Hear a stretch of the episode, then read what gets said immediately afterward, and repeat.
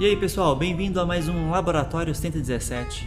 Eu sou o Washington Luiz. Eu sou o Felipe Carlos e hoje temos um convidado mais que especial, e Caio Almeida, e a gente vai falar sobre o curso técnico em mecatrônica. Seja bem-vindo aí, Caio. Tudo bem com você? Pessoal, obrigado pelo convite aí. Um prazer estar aqui com vocês.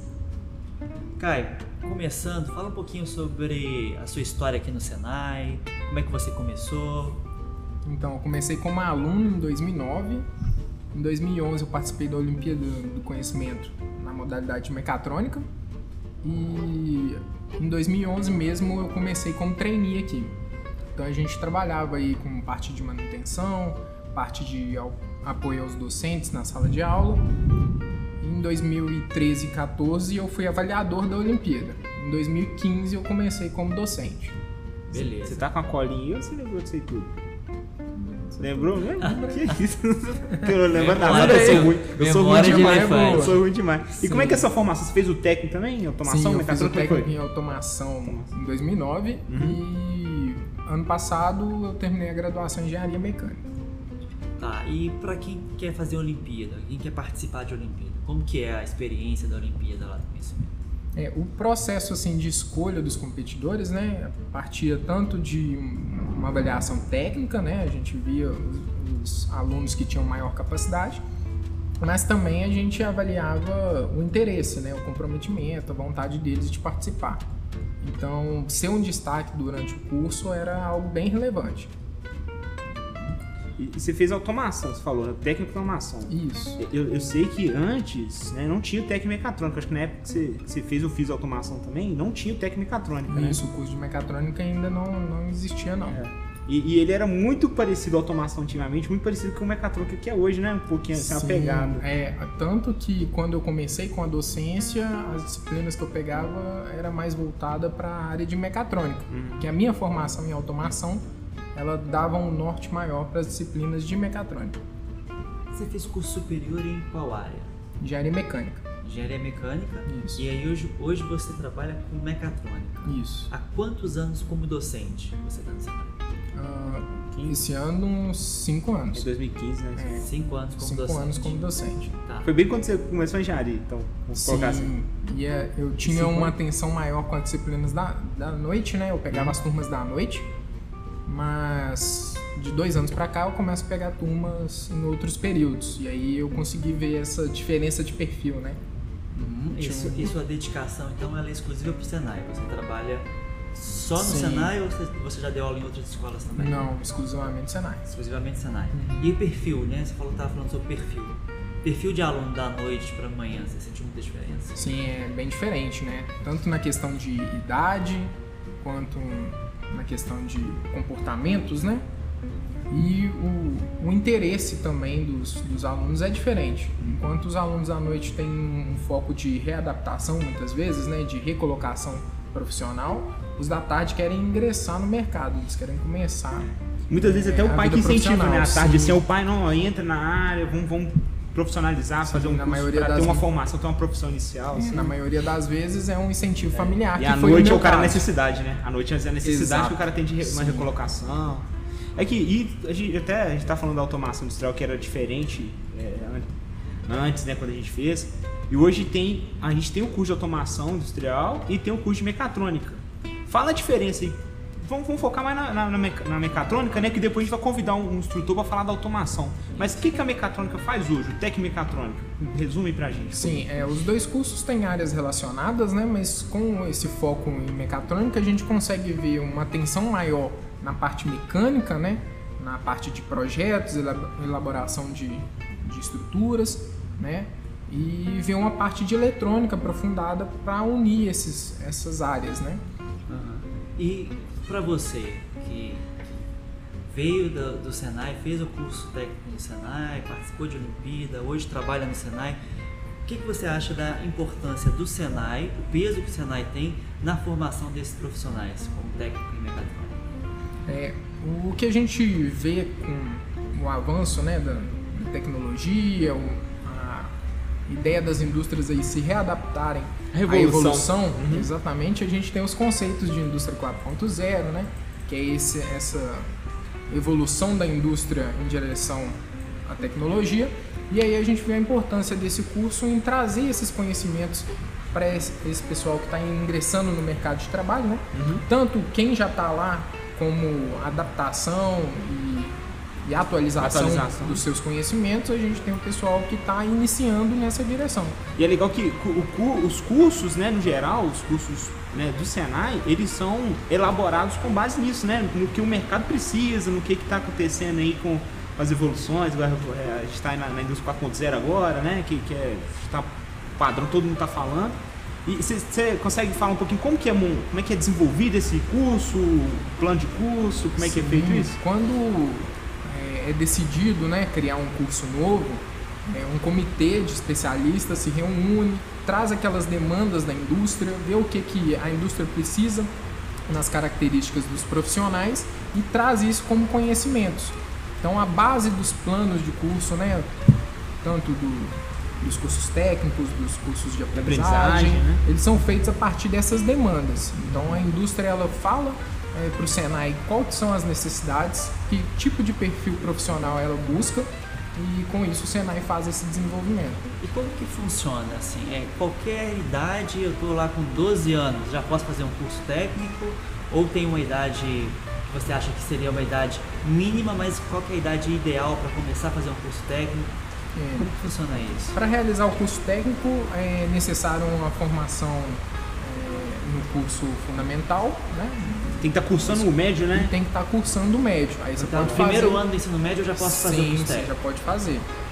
Mas eu acho que o certificado, se você ter a certificação técnica, você tem que ter concluído Exatamente. Para buscar médio, o certificado, você tem que ter a graduação. É, você pode até ter finalizar o curso antes de, de, formar, né, o ensino médio, mas Sim, você não vai conseguir ter essa certificação. Que foi técnica. a minha situação. Eu, ah, tá. quando comecei o curso técnico, eu estava no segundo ano do segundo grau. Uhum. E formei faltando seis meses para a conclusão do ensino médio. Uhum. Eu só pude pegar minha certificação quando eu fiz a conclusão do e qual que é o perfil do profissional hoje, do curso técnico? Que você atende, que você percebe chegando aqui para fazer o curso técnico? É, a gente vê aquelas duas realidades, né? Eu comentei com vocês. A gente tem um, um aluno que quer readaptar, ele quer atualizar os conhecimentos, né? E a gente tem um aluno que quer ingressar no mercado. O curso ele vem com a frente para essas duas situações. Você vai conseguir ele trazer conhecimentos novos para quem já é da área e conhece alguma coisa, mas precisa daquela certificação, quanto é, colocar no mercado de trabalho né, novos profissionais não, não eram da área, querem mudar de área, né? Ou querem simplesmente começar uma carreira nessa direção. É a gente sabe que está passando meio que do período de pandemia ainda, né? O mercado deu uma desacelerada, está começando a aquecer de novo. Você, a gente, né, eu já vi que tem alguns movimentos aí de, de já procurar estagiários, né, de algumas vagas de emprego. Como é que tá a sua visão? Eu, eu já vi que está começando a ter uma movimentação com relação é. a essas, essas, essas demandas, que, né? Uma coisa que a gente observa é que depois de toda grande crise, né, de grandes problemas, né, a gente tem uma alavancagem nova no, no, no cenário profissional, né? Então, as pessoas que utilizam esses tempos difíceis, esses tempos de crise, para se especializar, para adquirir novos conhecimentos, elas saem na frente num mercado é, aberto novamente. Sim. Quando o mercado se abre, essas pessoas aí elas já têm as portas é, abertas, né? E quem faz um curso técnico em mecatrônica, você acha que tem mais é, é o mercado está absorvendo esse tipo de profissional hoje ou eles estão mudando agora para um novo tipo, um novo conceito de profissional?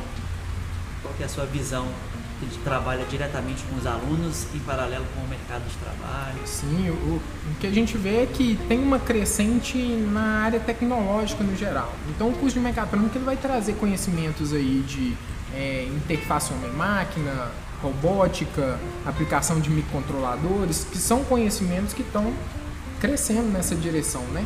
Então tudo que a gente vê de atualização tecnológica, esse curso ele vem dar aquela base para que o aluno possa não, não sair com todos os conhecimentos necessários, mas ele vai saber buscar aquelas informações, ele vai ter é, como é, adquirir o próprio conhecimento posterior ao curso. Uhum. Aí, até falar desse curso aí, você tem, a gente recebe às vezes algumas solicitações para indicar para vagas de estágios, né, de alguns, alguns alunos. O que, que você, quando você vai escolher ali, você falou assim, ó, vamos pensar num perfil de aluno, né, para uma vaga. Como é que você faz essa, essa avaliação do perfil do aluno para uma vaga de estágio? Como é, que, como é que você faz isso? Você tem um critériozinho que você usa, pensa assim, ó, o cara não. Uma das coisas que a gente observa é, é o comportamento do aluno nas nossas aulas, né? Porque é o contato que a gente tem diretamente com ele. A dedicação que tem. Sim, a gente consegue ver no formato de dedicação, as entregas, né? E uma das coisas que a gente olha é comprometimento e dedicação. Então, aquele aluno que é bom em cumprir prazos, ele está sempre motivado, ele quer aprender coisas novas, aquele aluno é esse que, aluno que a gente aquele busca. Aquele aluno que é caladinho, ele fica lá na dele, é, faz as tarefas, mas ele não conversa com ninguém, é muito tímido. Você acha que é um, um aluno assim que, que você indicaria para o curso? Porque ele é um aluno muito bom, mas ele é caladinho. Ele não é um que está ali é, é, é apto a, a, trocar muitas ideias, a, a ensinar, a ajudar os mais outros. introvertido. Mais introvertido. Assim, ele faz o dele e pronto. Sabe? Esse daí é um perfil de aluno que você indicaria ou isso depende? Ah, a, a vaga pede uma pessoa mais é. introvertida, ou então essa vaga aqui pede uma, uma pessoa Sim. mais extrovertida? Eu acho que depende muito da vaga, porque esse aluno ele pode ser é, muito útil, ele pode ter esse perfil aí, né? ser indicado para determinadas situações. A gente não pode excluir por causa disso. Entendi. Entendeu? Então, não é o perfil do aluno que é... define isso, não. O aluno tem que chegar aqui sendo o, o, o mais tagarela da turma. Não, até porque a né? gente tenta desenvolver essas capacidades durante o curso, né? A gente vai trabalhar muito com apresentações, né? O aluno vai ter ali as partes de desenvolvimento de projeto, diálogos em grupo. Então, a ideia é que esse aluno que chega assim, ele tem ali um trabalho de desenvolvimento. Pode ser que não seja a praia dele, né? Não seja o. É. Uma... Mas ele tem que ir trabalhando, mesmo que ele vê que ele tem uma dificuldade, ele ir trabalhando Sim. né? Porque é um aspecto que é importante. E o que a gente né? percebe em muitos deles é a vontade de tentar evoluir é. nessa direção. Você vê que tem aluno que fala, professor, eu tenho uma dificuldade muito grande em, em apresentar trabalho para a turma inteira. Uhum. Eu falo, mas vamos fazer uma tentativa? É. Essa vai dando as dicas. É que entra o papel é... né, do é, docente, né? Que Exatamente. acho que. E fala um pouquinho. Vai lá, do seu papel com docente, o que, que você foca mais assim em ajudar a galera? A parte técnica, a parte comportamental? Como é? Dá um. Dá um é, eu, eu acho assim, uma das coisas que eu. Pra mim funciona muito bem, que, que eu, eu tento utilizar ao longo do tempo. O aluno, a transferência de conhecimento, ela é muito maior quando você tem um relacionamento bom. Sim. Entendeu? Então, uma coisa que eu tento fazer com as turmas é, é criar um vínculo de amizade. É a parceria, né? Sim. Eu te ajudo, você me ajuda, a gente vai aprender Exatamente. Junto. Eles têm como referência uma figura, né? Mas uhum. eles entendem que aquilo ali é uma pessoa que você pode contar, que você pode trazer uma, uma novidade, alguma coisa de casa que aconteceu e que aquela pessoa ali te entende como pessoa também. Então, é, nesses momentos a gente entende que a transferência ela acontece o aluno ele vai te receber melhor, então tudo que você falar chega uhum. melhor para ele. Deixa a abertura. abertura. Exatamente, a é. abertura é. ela é maior. E Caio, você, você, não sei se o seu trabalho é assim também, mas quando dá 5 horas da tarde, acabou Caio professor, e aí se o aluno te pede alguma coisa, manda alguma mensagem no WhatsApp ou no Telegram, você não responde mais ou você, mesmo fora do Senai, quando acabou aquele contato, acabou o curso, o aluno formou, saiu da escola, se ele te manda uma mensagem, isso daí, você ainda continua esse contato com o aluno, você ainda continua ajudando de alguma forma ou acabou ali? Ah, não. Normalmente quando os, a gente está com a turma, né, durante as aulas, os alunos vão ter dúvidas em exercícios, vão ter dúvidas quando eles estão relendo a matéria ou, ou assistindo uma aula anterior, e aí eles trazem essas dúvidas no WhatsApp e eu costumo conversar com eles e tem aqueles, eu tô no grupo da turma, mas tem aqueles que não gostam de mandar as dúvidas para o grupo inteiro, eles sentem que talvez privado, assim. aquela dúvida ali é muito trivial, é algo que os outros não que ela vão achar muito vergonha, né? vergonha de perguntar e no grupo. E eu deixo totalmente aberto para eles fazerem essas perguntas e trazerem elas no privado.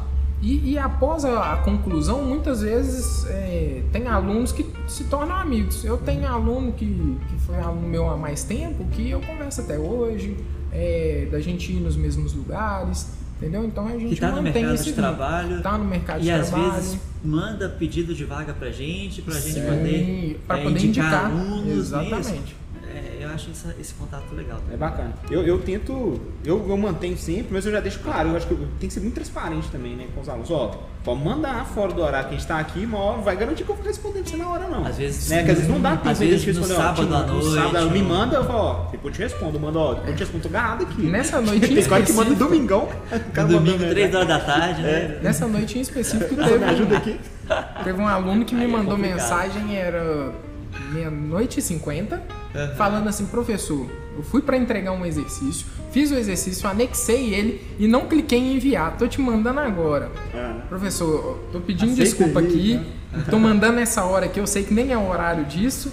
Aí eu falei com ele, relaxa, Respira. respira, Aham. a- amanhã a gente vai falar sobre isso e eu entendo essa situação, é Aham. coisa que acontece. Mais Não pode ser agora na todo dia, né? pandemia. Não pode esquecer de Sim, entregar o trabalho todo dia, todo né? dia. Mas agora na pandemia que tá todo mundo de casa fazendo as tarefas, né? Por exemplo, tá chovendo agora. É. É, é- é- é chover e a internet cai. É, acontece e a Acontece, gente tem e aí? que Como é que estar funciona? a gente tem que estar aberto para entender essas coisas. É. São as coisas que acontecem.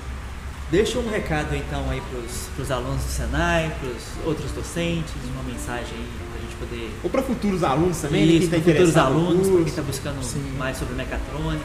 É uma das coisas que eu espero é que assim a, a- a minha experiência, as coisas que aconteceram comigo sirvam de, de exemplo e motivação, porque o Senai ele abriu as portas para mim. Então assim pode não abrir no Senai, mas o curso técnico abre um, um- um leque, leque, né? muito grande aí, né? Então o pessoal que tem vontade de fazer o curso, acha interessante a área, é, vem fazer o curso com a gente aí, porque o, o mercado recebe. nosso, Ricardo. É, pessoal, obrigado. obrigado pelo convite aí, se gostei inscreva no muito. canal, nosso assina É. aí. Gostei muito de participar aí com vocês. É, espero que esse trabalho aí continue por muito tempo. Vocês estão fazendo um trabalho muito bom aí. Se o Caio falou, E- gente, tá falando, hein? Tem que É. E pessoal, é, assina aí pra vocês continuarem é, assistindo os outros podcasts, né? Isso aí. Valeu demais, galera. A gente se vê no futuro, então. Valeu!